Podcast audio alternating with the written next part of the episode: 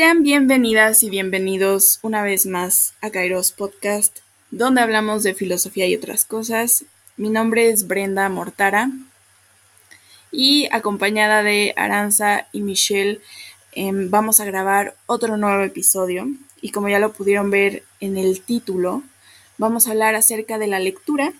Para muchos una fuente de conocimiento, para muchos otros eh, una fuente de aburrimiento, pero el día de hoy les vamos a contar un poco de nuestro acercamiento a la lectura, de cómo convivimos con ella y cómo nos sentimos em, al respecto, o bueno, no cómo nos sentimos al respecto, sino más bien cómo nos acercamos, cómo eh, vivimos nuestro hábito lector todos los días.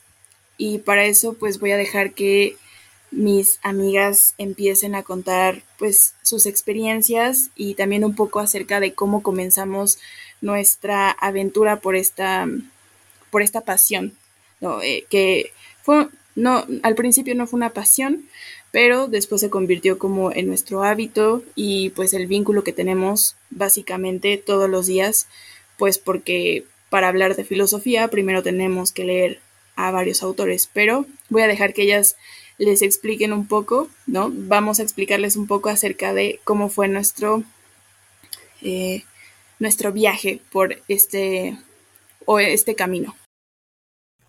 Hola a todos, ¿cómo están? Es Michelle y de hecho se me hace muy curioso lo que dice Brenda, porque yo desde chiquita fui una persona a la cual no le gustaba leer, de hecho yo aborrecía los libros, cada vez que me los querían dar en la escuela o algo así, ni siquiera los leía, los pasaba por alto porque se me hacían de hecho sumamente aburridos. Eh, y siempre viví de como de esta manera hasta los 16 años, más o menos, que me leí un libro precioso que seguro muchos de ustedes ya han de haber o escuchado o leído, mínimo, que es El Principito. Y ese libro para mí cambió mi vida completamente porque me empezó a agarrar el gusto por la filosofía y también por la lectura, porque cuando leí ese libro me acuerdo que era como una nueva manera para mí de ver el mundo y encontrar como que un nuevo placer que justamente encontré en la lectura. Eh, si han leído El Principito saben que es muy metafórico y deja mucho la interpretación. Entonces cada vez que me lo leo es como si descubriera algo nuevo de la obra, cosa que me encantó y cosa que nunca había hecho un libro antes por mí. Y me acuerdo que desde que comencé entonces en este mundo también a la par me introducí al mundo de la filosofía, que empecé a ver con mi profesor justamente pues de filosofía de, mi preparatoria en ese entonces, eh, para pedirle incluso más lecturas y que me hablara un poco más, ¿no? De, de todo este ámbito y desde ahí pues le, ya le agarré cariño a la filosofía y pues aquí estamos el día de hoy. Entonces me abrió muchísimas puertas meterme a la lectura, aunque fue un poco tarde, ¿no? A los 16 años. Eh, la verdad es que me apasiona hoy en día más que nada, diría yo. Es curioso que lo digas, Mitch, porque igual, o sea, mi viaje para encontrarme ahora sí de frente a frente con la lectura fue cuando, em, ahora sí que cuando tenía 12, 13 años, y fue por un libro que recuerdo con mucho cariño que se llama La evolución de Calpurnia Tate. No sé si lo hayan llegado a escuchar. Eh, si se lo pueden recomendar a un niño de entre esa edad, créanme que es una gran recomendación porque te enseña muchas cosas. A mí me dejó muchas cosas buenas, sobre todo em, este rol femenino que a lo mejor ahorita está muy presente, pero en ese tiempo apenas como que se desenvolvía de la niña que estaba como descubriendo quién era, em, estaba viviendo en un siglo donde pues las mujeres no iban a la universidad y ni siquiera podían plantearse estudiar y también empezar a descubrirse ella misma como una persona muy curiosa y a la par que eso le pasaba a ella, yo también me empecé a descubrir a mí como una persona curiosa, a lo mejor no tanto al grado de siempre estar preguntando por qué esto, por qué el otro, pero sí como estar eh, preguntándome acerca de las cosas que sentía o las cosas que veía y siempre este grado de observación que luego a veces te em, inculca la lectura de observar los detalles también me marcó mucho. Bueno, la verdad es que a mí en mi caso fue eh, muy extraño y muy particular, porque digo extraño porque en realidad en mi familia nadie tiene como tal el hábito de la lectura, nadie que yo recuerde desde que estaba pequeña eh, leía o, o, que yo viera que estuviera leyendo constantemente, ¿no? Salvo quizás mi abuelo, pero en realidad él leía el periódico, o sea, en realidad otro tipo de lecturas quizá no, no tanto, ¿no? Entonces se me hace extraño porque de lo que yo recuerdo y también de lo que me han contado, eh, siempre estuvo en mi vida ese interés por leer, incluso antes de que, de que yo pudiera o que yo supiera saber leer. Me recuerdo que, que me sentaba con, con, mis hermanas afuera, como en el patio, en unas sillitas, y mi abuelo nos había comprado una colección de libros infantil inmensa, era como de decir 12 es poco, no me acuerdo cuántos libros eran, eran como 20, 25 libros, cada uno de distintos géneros, y me acuerdo que me llamaban muchísimo la atención, pero no sabía leerlos, entonces lo que hacía era agarrar los libros y pedir que me los leyeran, y eso era mi pasatiempo, eso era lo que más disfrutaba en el día. Ya cuando aprendí a leer, fue ahí cuando me di vuelo y entonces ya no paraba de leer, ¿no? Recuerdo que que mis papás, aunque no leyeran tanto y que este pues tampoco tuviera como alguien referente en ese sentido, siempre nos alentaban mucho a leer y también mis hermanas, excepto, bueno, la más pequeña no, no generó tanto ese hábito, pero es que era más chica que nosotras. Entonces, este, mi hermana y yo, que es de la misma edad, tuvimos ese hábito desde chiquitas y recuerdo que cada sábado nosotros salíamos, pero salíamos a, una estética en donde iba mi mamá y todo. Y en la esquina de donde estaba la estética había una librería, una librería ya súper viejita, este, con muchísimos libros de esos que están todos empolvados y amarillos, pero recuerdo que siempre le pedí a mi papá que en el tiempo que estuviéramos esperando ahí, que me llevara y me comprara libros. Entonces, literalmente me, me leía un libro eh, pues cada semana y a la semana siguiente iba por más, iba por más, iba por más. Y ese fue un hábito que siempre permaneció, permaneció en mi vida hasta, hasta bueno, el día de hoy, ¿no?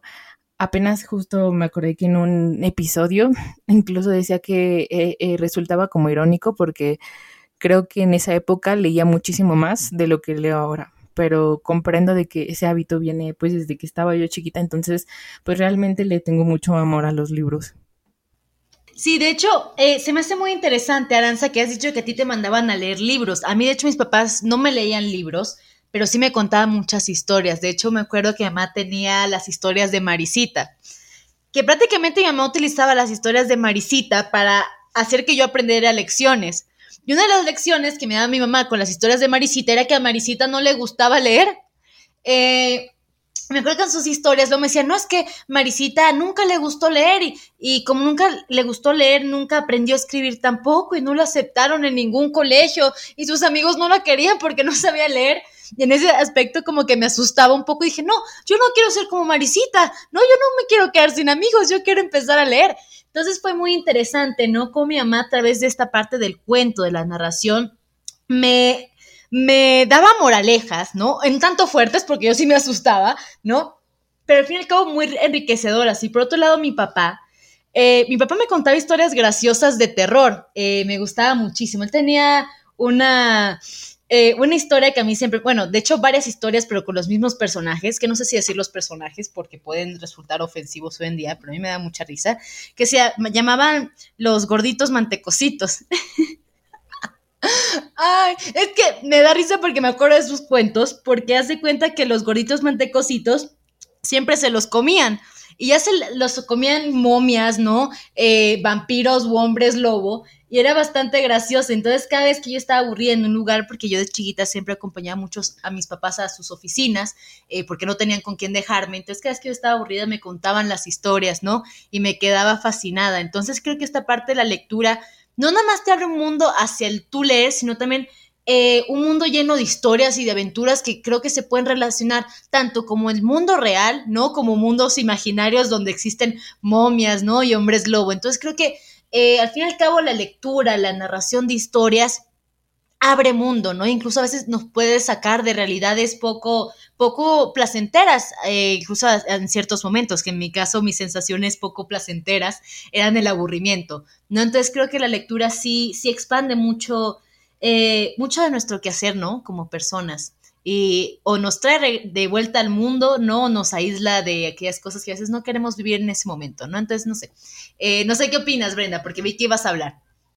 Ah, es, yo recuerdo em, que antes de empezar a leer gastaba mi tiempo en hacer otras cosas. Y como siempre he sido como, o sea, niña entre adultos, realmente, o sea, nunca tuve como gente de mi edad más que en la escuela. Y en la escuela me costaba mucho trabajo hacer amigos porque era muy cerrada y me costaba hablar en público y así. Entonces cuando llegó la secundaria, este, pues ahora sí que me sentía muy, o sea, era muy solitaria. Y, y pues agarré los libros, como les había dicho, empecé con ese de Calpurnia Tate y recordaba también, ahorita que estábamos eh, por empezar el episodio, recordé que estaba recordando que em, cuando era niña mi mamá me leía eh, cuentos, pero no, empezó leyéndome cuentos, luego porque no tenía como tantas ganas de leerme cuentos, me inventaba los cuentos y yo al día siguiente le decía, vuélveme a contar el cuento que me contaste. Y obviamente ella ya no se acordaba. Entonces eh, inventaba otras cosas y resultó curioso porque al final yo le decía, no, es que así no me lo contaste, era así y así y así. Entonces yo ya le empezaba como a ayudar a contarme las historias y ya después recuerdo que me compraba más, más libros de infantiles, pero no recuerdo haber leído eh, algo así como tan marcado de infantiles, sino pequeños cuentos con moralejas.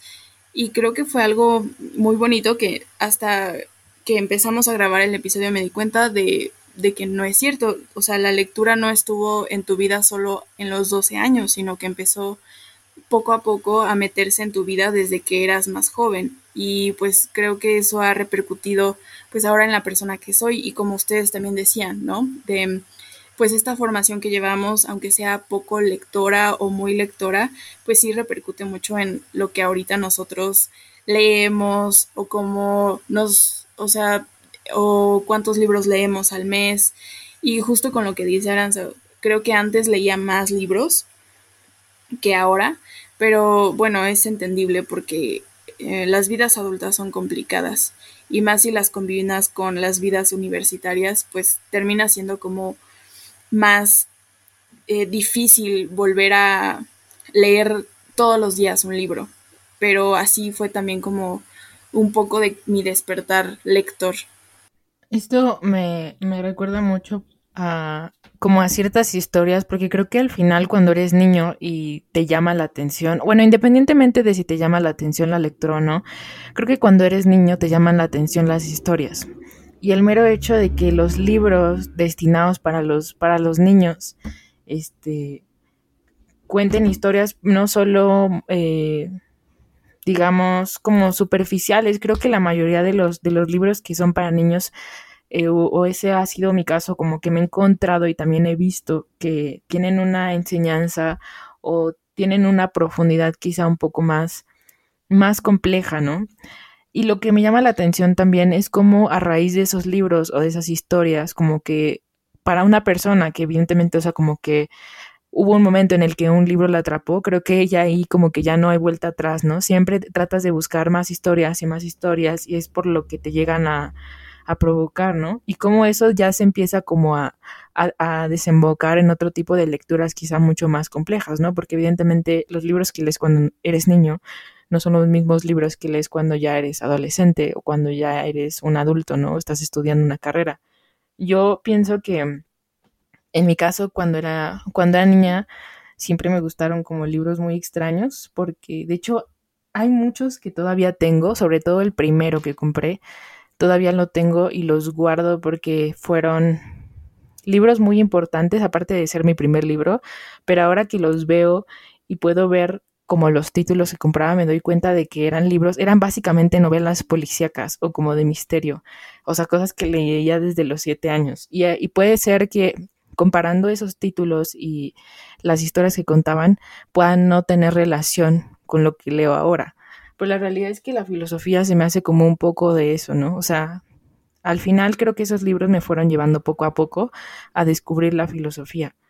Siento que cada vez me, me extrañaba mucho leer historias que me dejaran como reflexionando o pensando que las cosas eran mucho más profundas de lo que se nos presentaban y eso era lo que más me gustaba de leer libros. Y luego cuando descubrí la filosofía fue como, wow, ¿por qué me tardé tanto en en leer algo así o en descubrir qué era la filosofía. Entonces creo que la, las lecturas van evolucionando conforme pasan los años y creo que darte cuenta de eso pues también es como muy, no sé, como muy interesante ver, ver atrás y ver qué leías y también cómo ha ido evolucionando lo que lees y también, pues evidentemente, o sea, lo que decía de que leía más libros en ese tiempo que ahora, es que ahorita ya casi leo libros más de filosofía y esos son más duros de leer, ¿no? También aquí Brenda y Michelle lo saben, o sea, como que son más complicados de leer que si te lees una novela, que la puedes leer en tres, dos días, ¿no? De hecho, Aranza, yo creo que he pecado exactamente lo mismo que tú, de que desde que empecé la carrera, como ya saben ustedes, luego nos mandan muchísimas lecturas, ¿no? Y mi lectura ha sido últimamente meramente académica y a veces, y no es porque no me guste, ¿eh? Porque me encanta leer a, mis filósofos, ¿no? Luego hay unos que me aburren, pero hay unos que me gustan muchísimo. Eh, pero justamente creo que que la lectura también debe ser un placer, más allá de la academia, porque no sé si ustedes, los que nos estén escuchando, estén en la escuela, estén en la universidad o incluso ya se graduaron, ¿no? Pero uno de los libros que a mí me impactó mucho es que ya después de meterte a la filosofía, no sé si niñas a ustedes también les pase, les pase, cada vez que se leen una novela, un libro de literatura, de literatura o poesía, le encuentran su lado filosófico. Eh, y esto me pasó, me acuerdo, con una novela que a mí me gusta muchísimo, que se llama Un mexicano más. Creo que es de, si no mal me equivoco, es de Juan Sánchez Andraca. Eh, una novela chiquitita que literal te la lees en 30 minutos, una hora si lees lento, ¿no? Eh, preciosa, bueno, de hecho no es tan preciosa, ¿no? Pero te revela una realidad sumamente fuerte de, México, ¿no? Y de, y de, los mexicanos. Que a mi parecer, creo que más que nada eh, yo he agarrado este gusto por la lectura porque siento que me hace reflexionar mucho de mis vivencias, no nada más de, la, de las propias, ¿no? sino también entender un mundo más allá del mío, que esto para mí es lo fundamental que hace la lectura, hace que entables un diálogo con algo externo a ti, eh, porque con la pandemia no sé si a ustedes les pasó que estaban ustedes en su cabeza todo el día, no y más allá, no sé, en redes sociales viendo imágenes, videos. Prefiero que la lectura te pone en cierto aspecto en los zapatos de sus personajes. Eh, que creo que es algo sumamente valioso, ¿no? Para aprender, uno, que hay distintas realidades a las nuestras, ¿no? Sean mejores o peores, eh, pero al fin y al cabo te da una visión un poco más global de lo que es el mundo, de lo que es la vida y de lo que son las experiencias ajenas, ¿no? Y a tal nivel que incluso las, te las hacen sentir propias. No sé si les ha pasado a ustedes que se empiezan a identificar con un personaje que leen, ¿no? Y cada cosa que le pasa al personaje, ustedes lo sienten, incluso a veces hasta de manera personal. Incluso empezando a leer al personaje, descubres muchas cosas dentro de ti que incluso a veces no te habías dado, dado cuenta, ¿no? Entonces, es para mí como este movimiento dialéctico que puede existir entre, entre la persona, el sujeto, y, los libros, ¿no? Las palabras que están entre, entre las líneas, ¿no? Es que justo eh, o sea, también recordando a través de lo que ustedes dicen, o sea, también, o sea, yo, pues, o sea, de, los libros que he leído, em, como Michelle, a, ella la marcó Un mexicano más, a mí creo que podría decir que no fue un libro en especial y tampoco es como que desde pequeña me condujera a la filosofía porque pues no sé, bueno, yo les cuento rápido, o sea, yo no, supe que quería estudiar filosofía hasta que ya estaba a punto de entrar a la universidad. Entonces, em, empecé a leer poesía y con el que empecé fue con Mario Benedetti, Inventario 1. Es el libro que tengo, que lo agarro y todavía recuerdo las tardes en, en las que pasaba como em, recitando poemas a nadie en específico y solo escuchaba mi voz y los leía y había algunos que me, me gustaban muchísimo y me los quería aprender de memoria porque decía que era muy cool, ya saben, o sea, la niñita quería ser intelectual y, y presumirles que sabía leer a Benedetti, ¿no? Entonces, em, pues en ese tiempo sí me sentía como una underground, entonces empecé a agarrar a Benedetti, me cayó súper bien y fue como esa Em, esa esperanza, ese rayito de luz que necesitaba en medio de, pues, lo que yo consideraba una, una mar de lágrimas, pero realmente era como simple adolescencia y todo eso.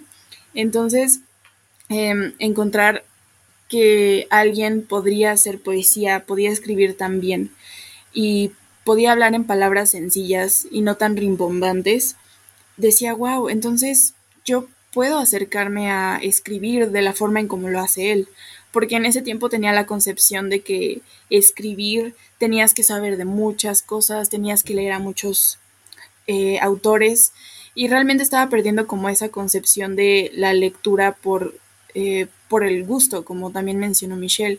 Entonces fueron esas cosas las que empezaron como a hacer clic en mi cabeza y ya empecé yo por cuenta propia también a escribir cosas basada en las cosas que leía, porque también eso es algo súper bonito de la lectura, que no importa eh, cuántas veces la dejes, siempre que la retomas, hay algo nuevo que te sorprende.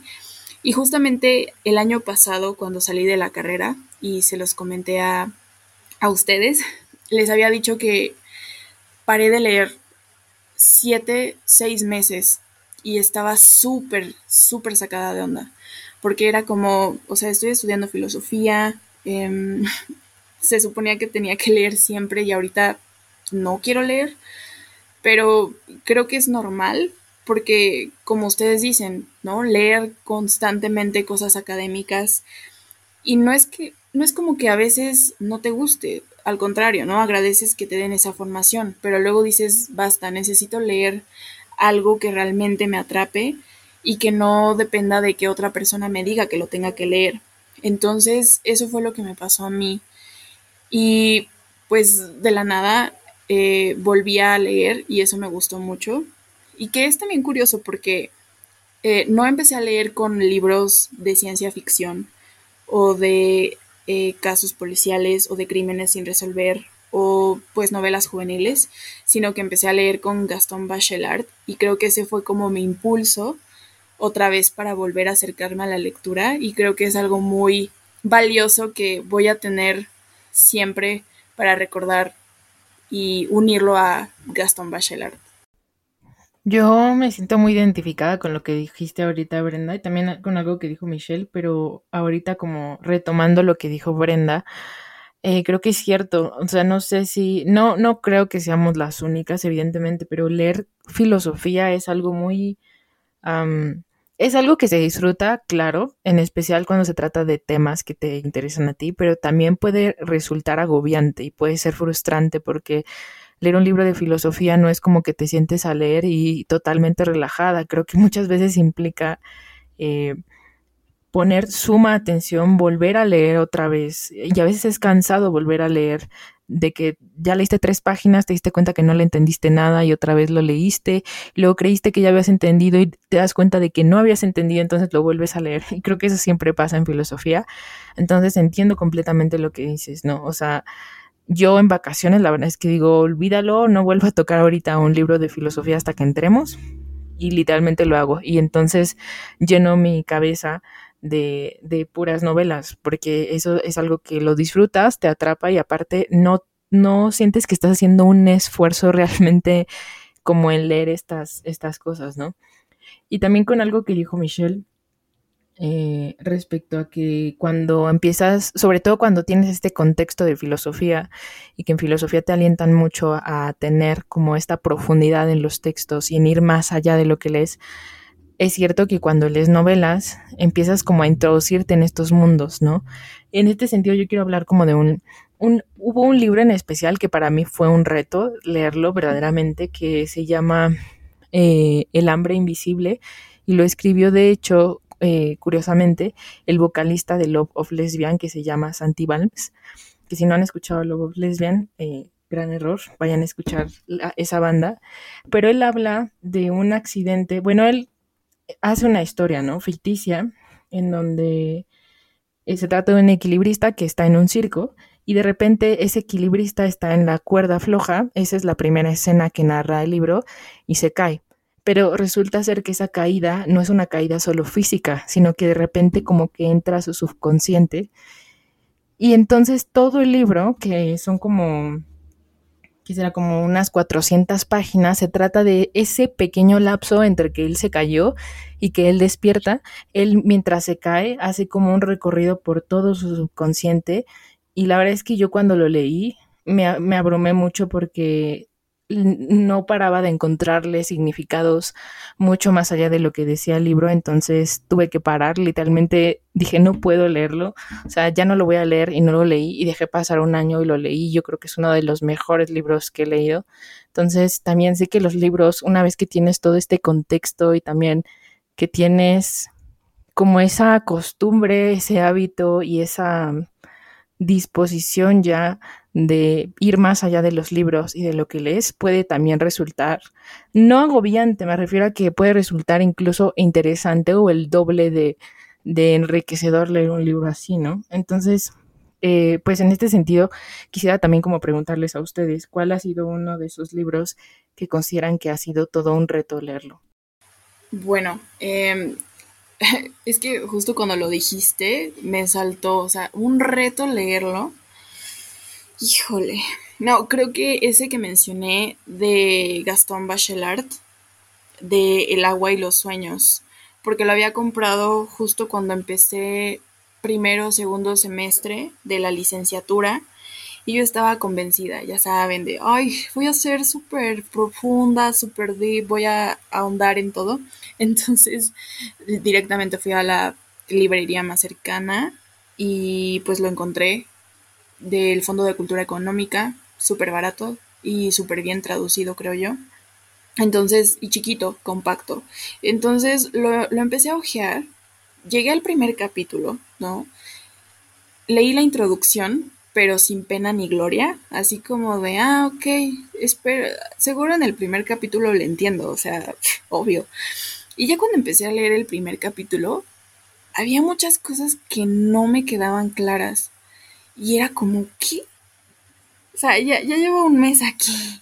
O casi, o ya iba a pasar al segundo semestre. Entonces era como, no, o sea, yo ya debo de comprender filosofía de peapa. Entonces, cuando lo volví a tomar hace poco, hace, el año pasado creo, que fue con el que empecé a volver a leer así mucho, eh, fue como, o sea, me dije, no, ya, o sea, lo tienes que terminar porque lo tienes que terminar. Y fue como una prueba de fuego para mí misma. Y siempre lo dejaba cerca de mi computadora para que lo viera y me afectara así como de, mira, te está retando, ahí está. ¿Por qué no lo tomas y lees algo? Entonces empecé a leer, me empecé a convencer a mí misma de poquito en poquito, de, ¿sabes qué? Lee, una, lee un capítulo, llévate dos capítulos si quieres, y ya em, empecé a agarrar como el ritmo, y fue como de, ya lo acabé. Y fue como, dije, no puede ser, es un reto superado. y, y creo que fue como uno de los libros que ahora sí me costó mucho trabajo ponerme en serio a leerlo, me tomó años, pero creo que también influye mucho de que a veces los libros son como eh, este espejo al que puedes acudir cuando sientes que no has cambiado. Y cuando lo vuelves a leer un libro o cuando estás lista para leer un libro, tú mismo lo sabes o tú misma lo sabes, porque ya una vez que lo agarras no lo quieres soltar hasta que lo acabas y eso creo que también em, repercute mucho en cómo eres, ¿no? O sea, a través de todos los libros que lees o a través de todos los libros que no lees y que están ahí en la espera de que los leas, te puedes dar cuenta de cuánto has cambiado y de cuánto te has transformado. Entonces creo que ese libro fue como uno de los verdaderos retos que recuerdo. Yo creo que uno de los libros que más me ha costado leer es uno que estoy leyendo actualmente, que hoy en día de hecho ni siquiera he podido ah, eh, terminar, que se llama La insoportable levedad del ser por Milán Kundera, y no por su nivel de dificultad, porque de hecho es un libro sumamente digerible y fácil de leer. Más que nada yo diría porque siento que es un libro que a mí en lo personal me afecta. Eh, y me afecta ¿por qué?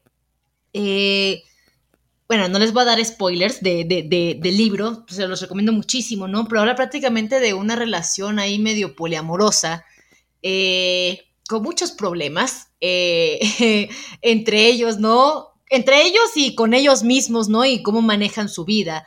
Y la verdad es que yo soy una simpatizante férvia del, del poliamor y cada vez que lo leo siento que me pone en en una constante disyuntiva conmigo misma, ¿no? entre la monogamia y, la poligamia, ¿no? En el aspecto de pensar, ellos están viviendo de una manera poliamorosa y están viviendo horrible, ¿no? Pero justamente porque tienen esta necesidad o creencia de que deben estar en una relación monógama. Entonces, ahí que pesa más, ¿no? La, levedad, o el, sí, pues la, levedad o el peso, pero... Eh, más que nada porque siento que me contrasta mucho conmigo misma, ¿no? Y, me hace preguntarme qué es lo correcto, ¿no? Debo escuchar mi corazón, mi instinto, lo que eh, dice, ¿no? La sociedad, qué es lo que debo hacer o lo que realmente quiero hacer, pero ¿seré miserable en una relación poligámica? ¿O ¿Seré muy feliz? ¿Seré igualmente infeliz en una relación monógama? Entonces no lo sé, entonces eh, me hace cuestionarme muchísimo eh, mi manera y forma de vida. Entonces creo que es uno de los libros que, verdad, me ha puesto verme al espejo y decir, híjoles, eh, ¿qué es lo que quiero? ¿No? Novela sumamente recomendada, creo que la pueden encontrar en PDF, buscan la insoportable, insoportable levedad del ser, PDF, y lo consiguen y lo descargan. Eh, un libro excelente, también hay una película por si la, quieren ver, no creo que esté en YouTube, la verdad, pero la pueden comprar, eh, creo que en Amazon. Eh, sí, creo que ese ha sido de mis libros. Aún no lo acabo. Como que lo retomo y lo dejo, lo retomo y lo dejo. Pero cada vez que lo retomo me, me causa problemas emocionales, ¿no? Pero eh, gran libro, gran libro. Es que justo también, o sea, Mitch, con lo que dices, es que, o sea, bueno, por ejemplo, no es como que lo que nosotras les digamos de tienes que forzarte a leer ese libro hasta acabarlo, ¿saben? O sea, para Michelle y para mí esos libros representaron como un reto y no hay algo en esos libros que nos gustaron y que, o sea, y a lo mejor hasta nos incomodaron, ¿no? Pero es una incomodidad que a lo mejor te hace pensar o te hace reflexionar sobre ¿y por qué me está incomodando? o por qué me está generando como tanto conflicto sentarme y ponerme seria o serio a leerlo. Entonces, justamente también con esto, o sea, de libros que sí logramos terminar, también hay otros que, a lo mejor ustedes no me podrán dejar engañar, no hemos terminado. Y, y, por ejemplo, yo tengo una historia muy curiosa. O sea, yo me gusta mucho Nietzsche, ya sé, ya sé, ¿no? Se los voy a hacer rápido, pero no he podido acabar. Así habló Zaratustra. O sea, lo compré hace dos años, un año y medio, creo, y no he podido acabarlo. O sea, realmente ya tenía como mi estante donde pongo mis libros, ¿no? eh, pongo 10 y los voy cambiando cada que termino de leer uno. Entonces ahí este, empecé a, acomodar los libros, terminé el Gran Gatsby, terminé eh, el libro de Lipovetsky de la era posmoderna, em, terminé uno de Byung-Chul Han y terminé hasta uno de Schopenhauer. Y, ya, y dije, bueno, ya voy a poder incluir el de Así habló Zaratustra, ¿no? Y lo puse. Y ya cuando llegué a él, o sea, pregúntenme dónde está ese libro. Ese libro está metido en mi bolsa, refundido, con el separador que no he cambiado en más de un año y medio y que sigue pesando, como no tienen una idea, porque aparte, porque a pesar de que es compacto, em, pesa, pesa. Entonces es como la pesa que siempre llevo y traigo, llevo y traigo. Porque me digo a mí misma, no, en algún momento lo vas a terminar de leer, no te preocupes.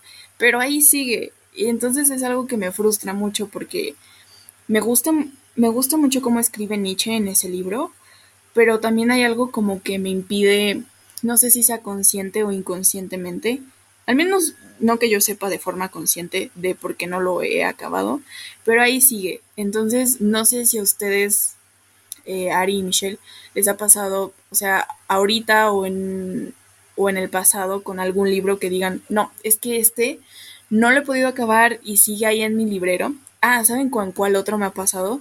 Con el del arte de amar de Eric Fromm. O sea, lo leí, lo empecé a leer para un capítulo que grabé también para el podcast.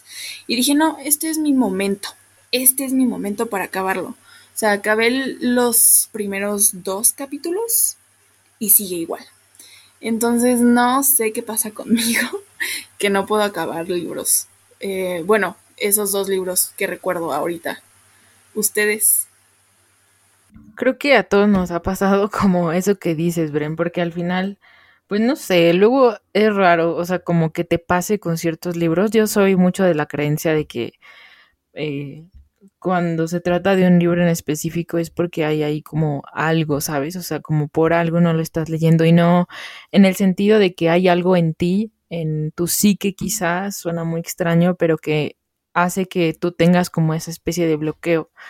Y evidentemente pues a mí también me ha pasado Em, tengo un libro que se llama, es curioso, porque aparte siempre subo historias de ese libro. Yo creo que la gente dice, ay, lo ha de leer mucho. No, más bien es que siempre intento leerlo y nunca lo termino. O sea, que es el libro de ¿Qué es el hombre? de Martín Buber. Y es irónico porque Martín Buber me gusta mucho, o sea, como con otros libros que he leído, o sea, me gusta demasiado. A mí, yo, es un, o sea, en sí, es raro que de por sí ya esté leyendo algo así porque Martín Buber es existencialista y la verdad es que a mí no me, eh, no me gusta el existencialismo. Entonces, este, Martín Buber fue diferente en ese sentido porque me atrapó, pero y estamos hablando de un libro de 150 páginas, esos que te puedes leer en un día o en dos, y nunca, nunca puedo terminarlo. Entonces yo creo que pondría en ese, o sea, en mi caso yo creo que hablaría hablaría de, de este libro, ¿no? De, de, Martín Buber, que por más que intento leerlo, no, no lo puedo terminar. ¿Y tú, Mitch, cuál, cuál libro? ¿Con qué libro te pasa eso? Oh, me pasa con el mito de Sísifo, de Sísifo de Camus. Lo empiezo a leer, lo leo, me gusta, me gusta, saco mis apuntes, luego termino, termino emocionalmente agotada y lo dejo de leer en la misma página Luego digo, bueno, déjame, lo vuelvo a leer, pero ya cuando empiezo a leer digo, ah, espera, es que ya se me olvidó qué fue lo que dijo. Lo vuelvo a comenzar y me quedo en el mismo lugar donde me había quedado antes. Entonces hago releídas constantes del mito de Sísifo, ¿no? O de repente, eh, eh, pues sí, me, me, me, pierdo en la lectura y digo, bueno, deja, deja adelante unas páginas, tal vez si no se me olvidó. Entonces estoy en una constante lucha con el mito de Sísifo, Sísifo y otros miles de, de lecturas, porque no sé si a ustedes les pasó en la carrera, que como tenemos que leer tantos libros para los ensayos, Criterial leías el capítulo que era para el ensayo, ¿no? Eh, sumamente específico. Luego a mí me tocaba hacer las lecturas, no sé si a Aranza y a Brenda les pasó, que te mandan a hacer como cuatro ensayos, cinco a veces, eh, de diferentes materias, ¿no? Y no te da el ancho de banda para poderte leer a diez autores, ¿no? Entonces, ¿qué es lo que tienes que hacer? Pues ahí sí que a escoger y descartar, no y ver esto me sirve, esto no me sirve. Entonces, pero también siento que hasta mi lectura está un poco contaminada por el ámbito académico. Eh, porque incluso hoy en día me cuesta agarrar un libro y no tomar apuntes, me cuesta no subrayar, o sea, me cuesta nada más disfrutar la lectura. Eh, porque lo he tomado ya tanto como un ejercicio de, ya sea de crecimiento, ya sea de conocimiento, de sabiduría, eh, y me lo tomo como una tarea meramente rigurosa, o sea, yo termino de leer exhausta, ¿no? Eh, porque me gusta, tengo este afán de siempre encontrarle las cosas valiosas a lo que leo, mínimo a lo que hago, que ya el afán es tanto que a veces incluso creo que hasta dejo de, de, de disfrutar las cosas que antes disfrutaba, ¿no? Por, por este afán de, de, querer aprender todo el tiempo, ¿no? Entonces, eh, sí, eso me pasó con el, con el mito de Sísifo de Camus, ¿no? Tal vez si dejo de ser tan, tan rigurosa pueda acabarlo, ¿no? Y nada más decir, decirme, pues bueno, ya me lo leo y si ya noto algo, noto algo, pero tampoco sin tanta rigurosidad. Uy, no, Michelle, si a esas nos vamos de qué libros dejamos incompletos por la carrera, no termino aquí. O sea, no, sí, uno que recuerdo fue El malestar de la cultura de Freud. Me llamó mucho la atención y nunca lo acabé. También otro que creo que era de Husserl, de Filosofía de la Ciencia, me parece. Y dije, no, ya, o sea, tengo suficiente. Pero les iba a contar otra historia graciosa de otro libro que nunca acabé. Yo eh, nunca he tenido habilidad para las matemáticas, ¿no? Entonces era algo que me frustraba mucho cuando iba en la secundaria y en la primaria, un poco en la prepa, pero ya no tanto. Y un tío mío me dijo, porque él es, bueno, es economista y así, entonces me dijo, oh, ya sé que te voy a regalar. Y me trajo un libro que no estaba, o sea, se veía grande, más grande que el de Así habló Zaratustra, pero igual, o sea, tenía dibujos y así, y se llamaba El Diablo de las Matemáticas. Entonces, fue como, gracias por este increíble regalo, ¿no? Nunca lo terminé de leer. Llegué como a la llegué a lo mucho, y eso estoy exagerando, a las 10 páginas. O sea, pero realmente fue algo como que no me encantó. Y pues pregúntenme ahora, ¿no? si, si soy la mejor en matemáticas, pues no. Pero sí, o sea, fue un libro que, que, que odié. Espero no ser la única que haya leído o intentado leer El Diablo de las Matemáticas. Si hay alguien allá afuera que nos esté escuchando que lo haya leído, por favor compártame su experiencia. Si a usted, si a ti te sirvió leerlo para ser mejor en matemáticas, pero a mí no, porque nunca lo terminé. Em, pero sí, o sea, fue libros que, que no terminemos, que no terminé, ¿no? Pero unido a esto también quería preguntarles a ustedes, este, bueno, ya, ya dijimos los libros que leímos, los libros que no leímos, pero me gustaría también mencionar, y no sé si ustedes quieran compartir, de aquellas, aquellos libros que les gustaría leer, pero nunca han leído. O sea, yo empezaría, híjole, o sea, me gustaría empezar por Borges. Creo que nunca he leído a Borges y me han dicho muchas personas que es como el, el literato más más filósofo que hay y la verdad nunca me he acercado a él. Un profesor en la carrera una vez nos declamó el poema de El Golem y se me hizo súper interesante, pero con muchas cosas no he podido leerlo y creo que me haría muy bien leerlo. Y también el libro de El mito de Sísifo Mitch, también lo tengo ahí este, anotado para leer, y porque Camus me llama mucho la atención. Una vez leí El extranjero de Albert Camus cuando iba en prepa, pero nunca le entendí porque pues no sabía que quería ser filósofa. Y ya después me acordé de ese libro y ya no lo encuentro. Entonces sí quiero retomar a Camus y también a Simone de Beauvoir. Me llama muchísimo la atención esa mujer. Entonces, ustedes, ¿qué libros o qué autores les encantaría leer pero todavía no se han acercado?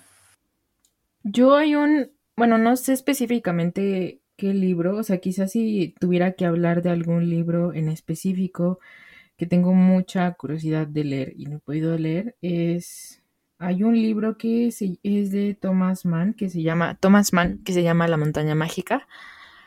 ¿Por qué lo quiero leer? No tengo idea. Es como un novelista, pero creo que me llamó más la atención la portada, entonces ese lo tengo pendiente. Pero eh, eh, como retomando esto, hay un, hay un filósofo que siempre me ha llamado muchísimo la atención leer, y no he podido hacerlo, que es Alan Watts.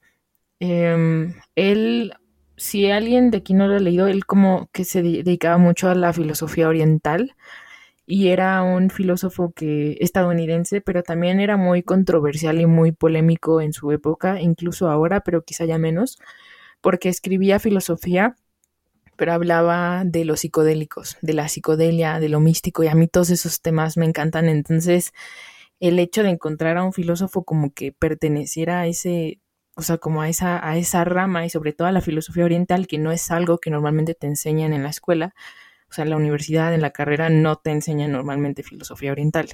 Y él como que desde, desde que empezó a estudiarlo, eh, desde que empezó a estudiar filosofía, se empezó a interesar muchísimo por la meditación, por esta parte de la filosofía oriental. Entonces, Alan Watts sin duda es uno de los que de los que tengo pendientes. No sé tú, Mitch, cuál.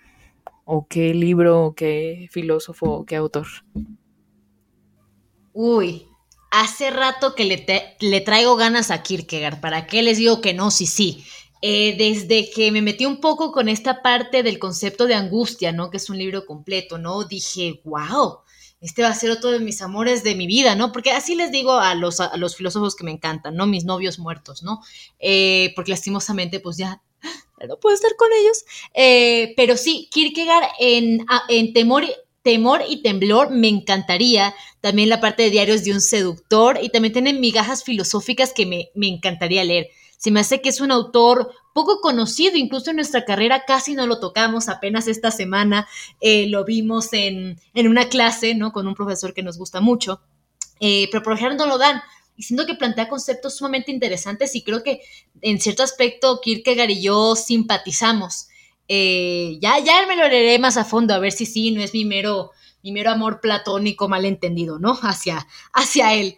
Eh, pero sí, básicamente sería mi Kirky. Ay, Kierkegaard. ¿Sabes qué? Yo también tengo pendiente Temor y Temblor de Kierkegaard. Me llama mucho la atención. Pero otro, este, antes de pasar con los libros que odiamos, también quería decirles que me encantaría, me encantaría, me encantaría leer completo la obra de David Hume y también Jeremy Bentham. Me llama mucho la atención, no solo porque es acuario, sino porque realmente me identifico mucho con lo que dice de la ética emotivista, entonces me llama muchísimo la atención esa parte, pero creo que tengo, o sea, empecé a ver Gilmore Girls en cuarentena y por su culpa, por culpa de Rory, hay varios libros que es curioso que anoté porque quería leerlos y hay un buen de mujeres, o sea, por ejemplo, Virginia Woolf, Silvia Plath, creo que me encantaría leerlas porque se me hacen muy interesantes. También me gustaría leer más, a, más cosas de Rosario Castellanos y de Pita Amor y pues así, o sea, porque realmente me, me llaman mucho la atención. Entonces, em, pues eh, ahora sí vamos a ver eh, les quería preguntar a ustedes y yo les voy a contar, o sea, de los libros que odiamos. Libros que odiamos, o sea, si me hacen a mí esa pregunta, híjole, es, difícil, o sea, tengo que pensarla. Em, no sé si Ari o Mitch quieran empezar a decir qué libros odian y ya después yo digo en lo que recuerdo. Pues yo que recuerde un libro que, que odié, la verdad sí lo tengo muy presente para que les miento, eh, fue el de Eche Homo de Nietzsche. Fue uno de los primeros libros que, de hecho fue el primer libro de Nietzsche que leí y recuerdo que es que ahorita también me viene mucho a la mente esto que decía Brenda, de que cuando no es tiempo de, de leer un libro, o sea, como que pues simplemente no es, ¿no? Así como también cuando es tiempo de que tú leas un libro, eh, también eh, tú sabes cuando es tiempo de que leas un libro. Creo que en mi caso no era mi tiempo, ni tampoco era mi autor.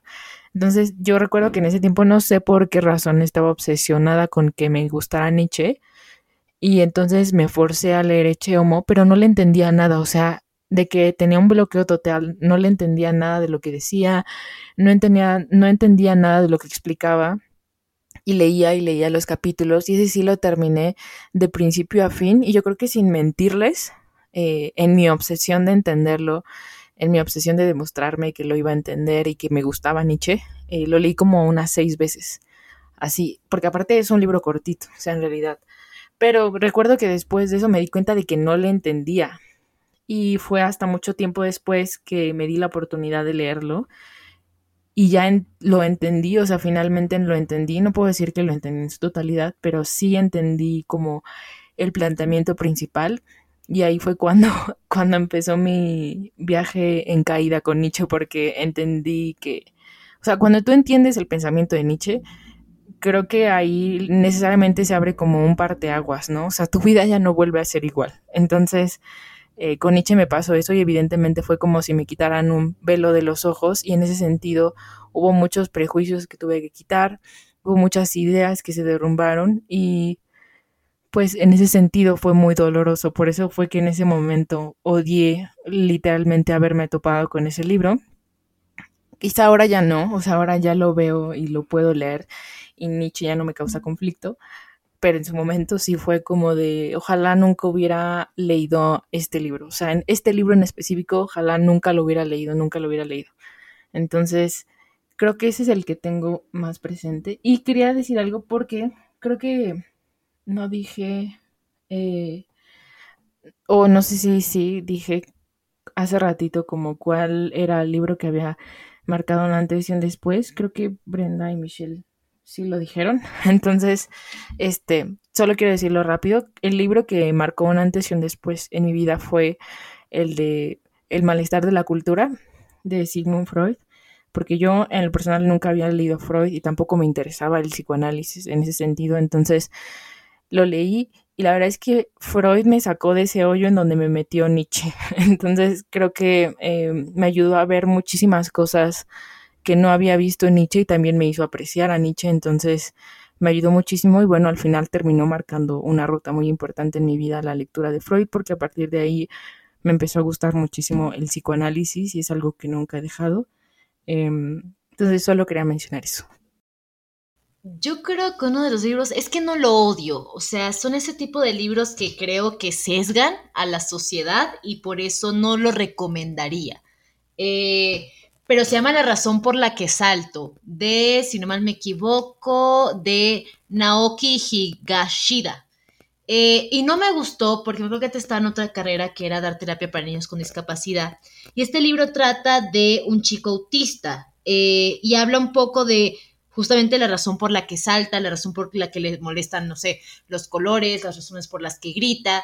Y siento que toca desde un punto de vista muy superficial lo que es tener autismo. Ojo, yo no tengo autismo, para decirles, no, sí, cero va con mi caso, ¿no? Eh, pero yo que estaba estudiando la carrera en ese momento, incluso mis, mis mismos profesores lo decían, eh, que por más que fuera un libro que en cierto aspecto te ponía en los zapatos de una persona con autismo, también reforzaba estereotipos, ¿no? Que se tienden de las personas con autismo, cuando en realidad es una, hay una gama muchísimo más amplia de lo que es el autismo. Por ejemplo, el autismo en mujeres está muy poco estudiado, incluso reconocido. son de los autismos que se diagnostican mucho más tarde. Eh, porque se tiene la idea de que, de que el autismo es nada más como se presenta en los niños varones.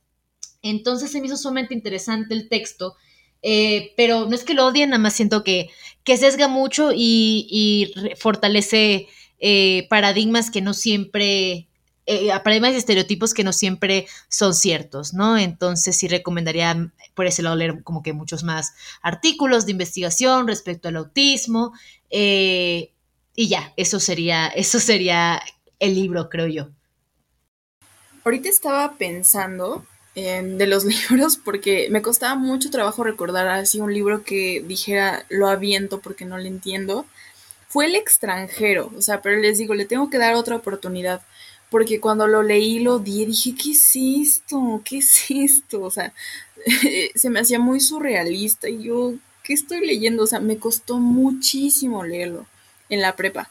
Y les digo, a lo mejor necesitaría leerlo otra vez, ya más grande, o sea, para, y ya siendo filósofa, para ver si digo, claro, Camus lo tenía todo, este, previsto, pero en ese tiempo fue como de, ¿por qué estoy leyendo esto? Otro libro que odié, y no porque fuera malo, sino porque realmente me forcé a leerlo y yo estando de vacaciones, o sea, imagínense obligar a un adolescente a leer un libro que no quiere leer y más en vacaciones, ¿no? Que se fue de vacaciones, fue el de la pirámide del amor de Laura Esquivel, creo que se llama así. Entonces, o sea, mi profesora de literatura me obligó a leerlo en la prepa y justo en ese tiempo yo me fui de vacaciones con mi familia y fue como de, oh, o sea, me voy a tener que sentar en la alberca, en lugar de estar nadando voy a tener que estar leyendo. ¿no? Y, no me malentiendan, sí me gustaba leer, pero les digo, si te lo imponen es como de, hoy no, ya no quiero leerlo. Me pasó mucho con ese libro y hasta el día de hoy digo, mm, no, no me gustó. Aunque sea de una escritora mexicana y les digo, no lo odio por el contenido, sino más bien por lo que significa para mí. También 37 kilos, que me lo obligaron a leer igual en la escuela. No recuerdo si fue en secundaria, pero no recuerdo la autora, la verdad solo recuerdo que era mujer y también era mexicana. Entonces hablaba un poco acerca de, de, o sea, hablaba de dos amigas, de que una amiga veía cómo los síntomas de la anorexia afectaban a su otra amiga. Y no, no digo que lo tocaba mal el tema, pero recuerdo que no, no me produjo nada, o sea, no me produjo empatía, nada. Entonces, o sea, fue un libro que pasó sin pena ni gloria también para mí. O sea, no porque el tema de la salud, em, de la salud y de la nutrición estuviera mal tocado, para nada, sino les digo también por el contexto en el que yo estaba, ¿no? Porque estaba como harta, o sea, siempre nos lo ponían a leer a tal hora, entonces era como muy pesado. Y otro, ya así como otro que sí digo, mm, no, no sé, es El laberinto de la soledad de Octavio Paz. Em, no lo odio, porque odiar es algo muy fuerte, porque significa que en algún momento te importó, ¿no? Entonces, el laberinto de la soledad, no sé, se me hace buen ensayista, pero siento que habla de la sociedad mexicana desde un punto muy negativo y a lo mejor muchos me podrán decir, bueno, o sea, es que sí, así somos, ¿no? Pues sí, pero realmente no nos está proponiendo nada, solo es una crítica desde su privilegio. Me da mucho gusto decirlo ahorita en el siglo XXI, o sea, es una crítica desde su privilegio como hombre heterosexual blanco. Entonces, y también que no vive como eh, las demás personas, ¿no? Entonces sí, ese libro tampoco me gustó mucho. En un tiempo sí me quise convencer de que decía la verdad, pero luego es como de, mm, hay muchos matices. No sé si todo lo que puedas decir se puede convertir en ley o verdad absoluta. Entonces a Octavio Paz es como, mm, no lo sé, bro, escribes muy bien, pero solo lo tomaría como crítica y no como una super mega reflexión que dice la verdad, ¿saben? Y también, o sea, comentando ya por último, eh, un libro que me marcó, un antes y un después, fue justamente El Anticristo de Nietzsche, en donde, o sea, realmente ahí abrí mucho mis ojos porque estaba dormida, o sea, estaba haciendo las cosas de filosofía como si fuera una zombie. Y cuando leía Nietzsche me di cuenta, claro, por esto me gusta. O sea, para, para sentir pasión por algo, porque cuando leo a Nietzsche siempre lo digo, o sea, puedo sentir su asco, puedo sentir su inconformidad, puedo sentir su pasión y a lo mejor muchas veces a lo mejor a la gente no le gusta eso, pero a mí es lo que necesitaba para despertar y que un autor te haga sentir como tantas emociones desde que lo estás leyendo, dices, de aquí soy. Entonces creo que ese fue el autor que marcó un antes y un después para mí. Pues bueno, ya para ir cerrando, creo que fue, fue un podcast mucho más informativo de nosotras y de nuestra experiencia con la lectura y qué libros nos gustan, ¿no? Ahí ya tienen varios libros pendientes por leer que creo que van a ser muy provechosos para todos ustedes. Y justamente como, como dice el título del, episodio, ¿no? Que la, eh, la lectura eh, hace prácticamente que las demás personas no piensen por ti, porque al fin y al cabo es lo que dije al principio, la, la lectura abre mundo. Eh, y esto lo conecta un poco con la idea kantiana de la ilustración, ¿no? De que el, aquel hombre que aprende a usar su propia razón y ya no vive prácticamente como borreguito guiado por los demás. Al fin y al cabo, la lectura es algo que te enriquece tanto en vocabulario como en conocimientos, ¿no? Como incluso hasta experiencias, diría yo. Eh, algo que es sumamente valioso e irrebatable diría yo. Y hoy tenemos tanto acceso a buenas lecturas en PDF, de hecho que está gratis. Eh, también el acceso a, las bibliotecas, puedes pedir libros que no tienen, ¿no? Incluso desde Amazon tu libro ya te llega directamente hasta tu casa, de hecho tampoco están muy caros. Entonces creo que nada más falta, faltaría para que la comunidad lectora creciera eh, un incentivo, ¿no? Y no le voy a decir, este es el libro para que todo el mundo empiece a leer, porque sería una mentira, pero empezar a, sembrar en nosotros esta semilla del conocimiento, ¿no? Para seguir investigando, ¿no? Buscando y aprendiendo constantemente a través ya sea de la lectura, de las experiencias, los cuentos, ¿no? O también de la universidad o amistades, ¿no? Siento que siempre podemos eh, aprender un poco de todo. Bueno, y antes de cerrar, este episodio no está patrocinado por Amazon. Ojalá estuviera patrocinado por Amazon, pero no. Eh, y justo con lo que decía Michelle de esto de los libros, o sea, les contamos nuestra experiencia no para presumirles a ustedes lo que hemos leído o hemos alcanzado, sino más bien para que ustedes pues también empiecen a reflexionar sobre qué libros los contagia, qué libros les dan buenas experiencias. Entonces, eso también quería como decirlo. Y bueno, igual concuerdo con, con Michi y con Brenda, porque al final, eh, digo, creo que la lectura quizá para no, no para todos sea un hábito y quizá no para todos deba hacerlo, pero lo que sí alentaríamos también con este episodio sería que lo intentaras, ¿no? O sea, no sabes no puedes saber tampoco hasta qué punto te gustaría leer si nunca lo has intentado o has tratado de encontrar un libro verdaderamente afín a ti. Porque no se trata de leer un libro nada más porque te lo recomendaron o porque tienes que leerlo y sientes la presión. Eh, no, creo que con el hecho de que encuentres un tema afín a ti, te puedes dar la oportunidad de hacerlo. Y pues eh, ya está. Entonces, pues nada, solo queríamos darle las gracias y esperamos que les guste mucho este episodio. Eh, también pues igual eh, comentarles que nos sigan en Instagram que nos pueden encontrar como eh, arroba kairos.podcast. También pueden seguir a Brenda como arroba burdas reflexiones, a Michelle como cafeidos guion bajo y a mí como arroba catarsis filosófica. Y pues ya saben que siempre nos pueden escribir sus sugerencias, si les gustó este video, si quieren recomendaciones de libros o lo que sea, pues ahí estamos y pues esperamos que les haya gustado este, este nuevo episodio.